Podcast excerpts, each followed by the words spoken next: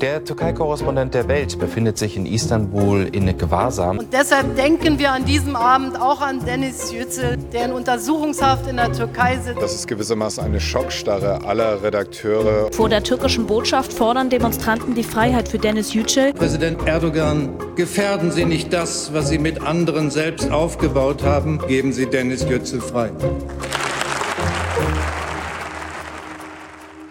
Seit genau einem Jahr sitzt unser Kollege Dennis Yücel in der Türkei im Gefängnis. Am 14. Februar 2017 wurde er in Polizeigewahrsam genommen.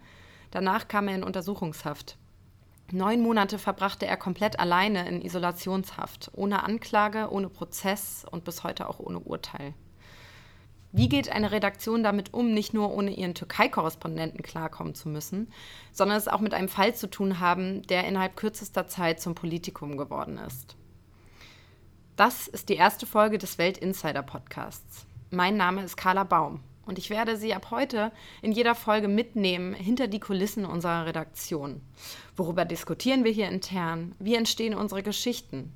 Um diese und ähnliche Dinge soll es gehen. Und den Anfang macht ein Thema, das uns intern wirklich jeden Tag sehr beschäftigt. Diese Folge ist Dennis gewidmet.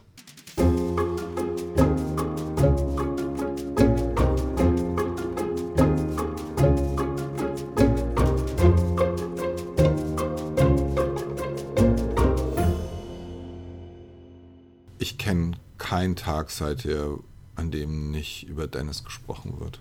Ulf Poschardt ist Weltchefredakteur und war es auch schon letztes Jahr am 14.02., als Dennis in Polizeigewahrsam kam. Ja, wir, wir leben mit Dennis und ich finde es auch so schön, dass er gewissermaßen gedacht in jeder Konferenz und bei den Themen, die Dennis sehr interessiert haben. Wir haben ja die Integrationsdebatten, wir haben die Rolle der Deutsch-Türken hier im Land, äh, als es um Verfassungsreferendum und so mein Impuls ist eigentlich immer zu sagen, Mensch, da würde ich jetzt gerne Dennis dazu lesen und, ähm, und ich kann einfach, ich kann den Tag nicht abwarten, wo er wieder hier ist und wir einfach mit ihm dann all diese Themen besprechen.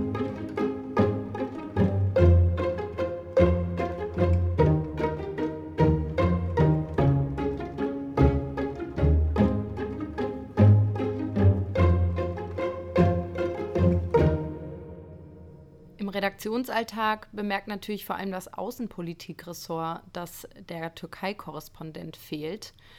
Daniel Böhmer ist äh, Redakteur in der Außenpolitik und hält auch ständig Kontakt zu Dennis und seinen Anwälten.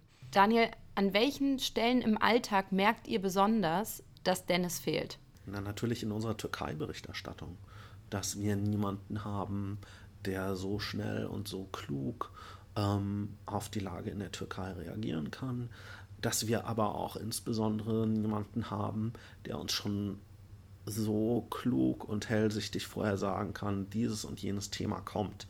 Das müssen wir jetzt schon aufschreiben, bevor es akut wird. Ähm, wir bemühen uns alle ziemlich, diese Lücke zumindest notdürftig zu schließen. Ähm, aber alles das ersetzt nicht einen großartigen Korrespondenten wie Dennis Yücel das ist. Und der schreibt natürlich immer wieder mal bei uns. Er schreibt vor allem über das, was er selbst erfährt ähm, und sieht, nämlich seine eigene Haft.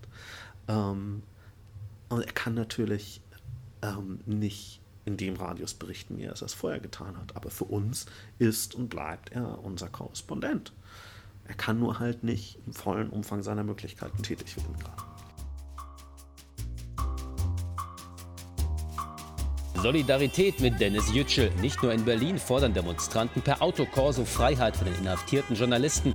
Ich für meinen Teil laufe lieber als wandelnde Litfaßsäule durch die Straßen Berlins und das Axel Springer Gebäude, als zu riskieren, dass Dennis vergessen wird.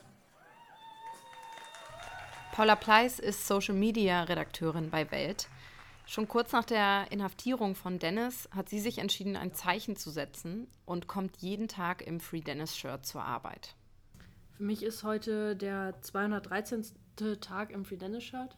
Ich habe das Shirt ähm, ab dem Tag getragen, als Dennis in U-Haft überführt wurde. Mhm. Ähm, an diesem Tag fand ähm, von dem Freundeskreis Free Dennis ein organisierter Korso statt, weil ich es wichtig fand, darauf aufmerksam zu machen, ähm, dass Dennis in U-Haft ist und dass er eben jetzt schon zwei Wochen weg ist. Und man merkt, Die Leute waren am Anfang sehr geschockt ähm, und die Leute denken an Dennis, aber das Interesse nimmt ab. Es ist eben doch nur eine Nachrichtenlage. Damals hatte ich auch nur dieses eine T-Shirt. Inzwischen sind es neun, inklusive eines Pullis. Du bist ja auch auf Twitter sehr aktiv ähm, und postest immer wieder über Free Dennis und du sagst auch, das T-Shirt, damit sehen dich die Leute ja auch in der Öffentlichkeit. Ähm, bist du, wirst du öfter mal ein, angefeindet von Erdogan-Fans oder Dennis-Gegnern? Ich wurde in Kreuzberg schon beschimpft von Leuten, die, mir, die mich, die, die gucken mich an und sagen, fuck Dennis oder echt? sowas. Und ja, echt. Und ich finde es unterhaltsam, mhm. weil sie mich persönlich, sie meinen mich, aber sie beleidigen mich nicht. Ja. Und ich glaube, letztlich tun die Menschen mir auch einen Gefallen und die tun mit Dennis in gewisser Weise auch einen Gefallen, weil sie denken an Dennis und sie setzen sich damit auseinander. Mhm. Und selbst wenn sie sich ähm, auf der Straße darüber aufregen, dass andere Menschen ein Free Dennis-Shirt tragen oder ähm, als wir beim Dennis-Korso waren, gab es Leute, die mir den Stinkefinger gezeigt haben. Mhm. Da denke ich mir, macht es und erzählt all euren Freunden davon, wie kacke ihr das findet, aber ihr redet über Dennis. Paula ist natürlich nicht die Einzige, die sich für Dennis und für seine Freilassung einsetzt. Dennis hat einen riesengroßen Unterstützerkreis in Deutschland, auch außerhalb unserer Redaktion. Es gibt den Freundeskreis Free Dennis, ähm, die extrem gut organisiert sind und immer wieder Demonstrationen und Autokursus veranstalten. Auch in seiner alten Redaktion bei der Taz setzt man sich für ihn ein. Und natürlich seine Frau Dilek, die von der Türkei aus ganz aktiv ist und sich für die Freilassung ihres Mannes einsetzt. Bei der Taz äh, hat Dennis eine alte Freundin und Kollegin, Doris Akrab, mit der hat er jetzt zusammen ein Buch rausgegeben, das gerade in der Edition Nautilus erschienen ist. Es heißt Wir sind ja nicht zum Spaß hier, Reportagen, Satiren und andere Gebrauchstexte. Darunter sind auch zwei Texte, die in der Haft entstanden sind, unter ziemlich spektakulären Bedingungen. Einer zum Beispiel ist in der, im Polizeigewahrsam sogar schon entstanden. Den hat Dennis in eine Ausgabe des Buchs Der kleine Prinz geschrieben. Und einer der ersten, der diesen Text dann in den Händen gehalten hat, als er es aus dem Gefängnis rausschaffte, war Daniel Böhmer. Das war zu einer Zeit, wo gerade so unsere Hoffnungen sanken. Das war in der ersten Zeit, nachdem er in Gewahrsam genommen wurde. Ähm, und man muss sagen, dass die Bedingungen im Polizeigewahrsam, auch wenn er da nicht in Isolationshaft war, eigentlich noch viel schlimmer waren als dann später in der U-Haft. Ähm, was die Enge angeht, was die schlechte ähm, Nahrungsmittelversorgung angeht. Er durfte äh, nur ganz selten eine Toilette benutzen. Wir konnten wirklich nur ganz schwierig mit ihm kommunizieren. Und wir merkten, dass so unser erster Eindruck, dass auch die türkischen Behörden den Fall schnell erledigen wollen, so nicht ganz gestimmt hat.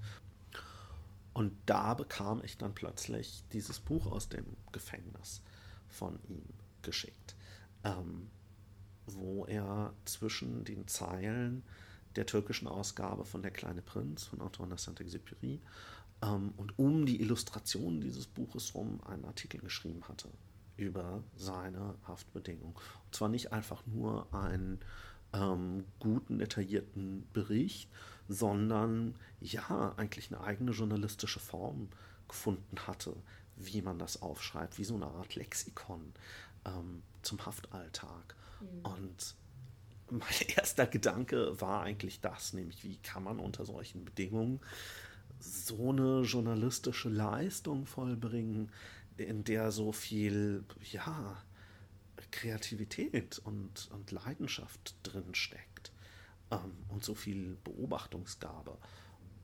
Und dann aber natürlich schon der zweite Gedanke, hm, welche Folgen hat das, wenn wir das jetzt so veröffentlichen? Und darüber haben wir dann mit ihm kommuniziert, so schwierig das war damals und haben uns dann gemeinsam mit ihm dafür entschieden, nicht genau zu erzählen, wie dieser Bericht nach draußen gekommen ist, mhm. weil ähm, man das durchaus auch als Verstoß gegen die Haftbedingungen hätte werten können, dass er überhaupt sich die Mittel verschafft in der Haft. Ja, in einem Text, der jetzt letztes Wochenende erschienen ist, hat Dennis erklärt, wie er diesen Text aus dem Gefängnis geschmuggelt hat. Das lohnt sich wirklich, das mal mit seinen eigenen Worten zu lesen, sozusagen. Den Link zu diesem Text finden Sie in dem Artikel, der zu diese, dieser Podcast-Folge gehört. Da habe ich den reingepostet. Geschmuggelte Texte, abfotografierte Notizen, Kontakt über Anwälte, das sind alles solche Dinge, die in unserer Redaktion früher noch keine Rolle gespielt haben. Dennis ist der erste Journalist mit deutschem Pass, der in der Türkei in Haft sitzt. Es ist also eine ziemlich neue Situation. Wie geht man eigentlich als Chefredakteur mit dieser Situation um? Ja, ich glaube, man muss vor allem ruhig bleiben. Ähm, man muss die Situation sehr kühl analysieren. Man bekommt äh, neues Verständnis von Realpolitik. Wir haben ja ähm, mit den ersten Momenten, wo wir wussten, dass wir da ein wirklich großes Problem haben, einen sehr engen Kontakt äh, auch zur Bundesregierung gehabt, insbesondere zum Auswärtigen Amt. Ich neige als Journalist gerne zum Zuspitzen und habe dann im dritten Bildungsweg auch so mal gelernt, wie es ist, wenn man diplomatisch Dinge angehen muss. Und äh, das war ähm, und ist eine sehr ähm, sehr wichtige Erfahrung, die man dort macht. Das heißt, man muss sehr ruhig bleiben. Wichtig ist, dass man sich alles genau anguckt, dass man ähm, schrille Töne vermeidet und dass man versucht, äh, mit all den ähm, Akteuren in dieser Causa möglichst direkten Draht zu haben.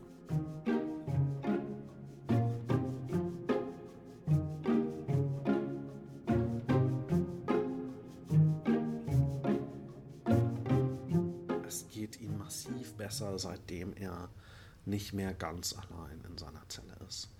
Ja. Ähm, er ist ja in eine Zelle versetzt worden, die über einen Innenhof mit einer anderen Zelle verbunden ist, ähm, in der ein anderer Journalist sitzt, der türkische Journalist, äh, der türkische Journalist Oğuz Usluer. Mit dem kann Dennis zumindest tagsüber sich unterhalten. Die beiden können zusammen frühstücken.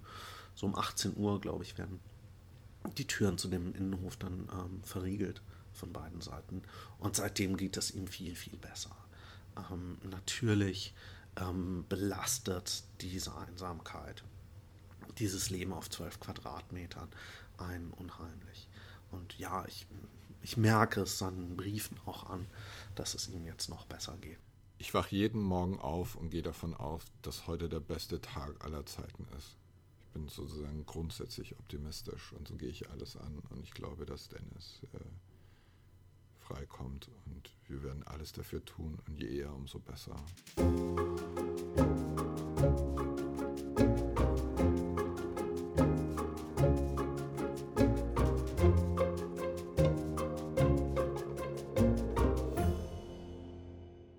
Das war die erste Folge des Welt Insider Podcasts. Wir haben gerade erst angefangen und deshalb sind wir auf Ihr Feedback angewiesen. Wie hat Ihnen diese Folge gefallen und vor allem, was würden Sie sich für die nächsten Folgen wünschen? Welche Redakteure, welchen Redakteur, welche Redakteurin wollten Sie schon immer mal kennenlernen? Welche Themen interessieren Sie besonders aus unserem Redaktionsalltag? Schreiben Sie uns am besten einfach eine E-Mail an insider.welt.de. Mein Name ist Carla Baum und ich wünsche Ihnen einen schönen Tag. Bis zum nächsten Mal.